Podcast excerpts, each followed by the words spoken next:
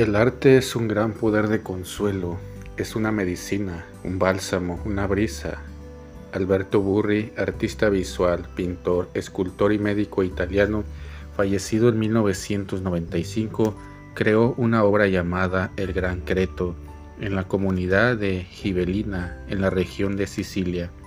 Gibelina fue completamente destruida por un terremoto en enero de 1968 Hubo 370 muertos, 1.400 heridos, más de 100.000 personas sin hogar, una herida abierta.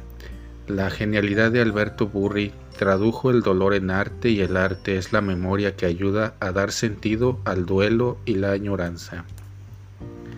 El gran creto es el esfuerzo por rediseñar la ciudad, por transformar los escombros sin ocultarlos, por ordenar lo que quedó.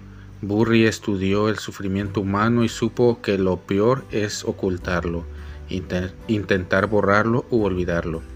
El laberinto visto desde arriba parece una gran sábana fúnebre. Al tocarlo, pisarlo, nos transporta al lado de la muerte, muy cerca del horror y la tragedia. Es el camino entre la ausencia y la presencia, el camino de la búsqueda de significados. El arte de Burri hace pensar en las heridas, el dolor, la añoranza que cargamos y que corremos el riesgo de querer esconder, negar y enmascarar.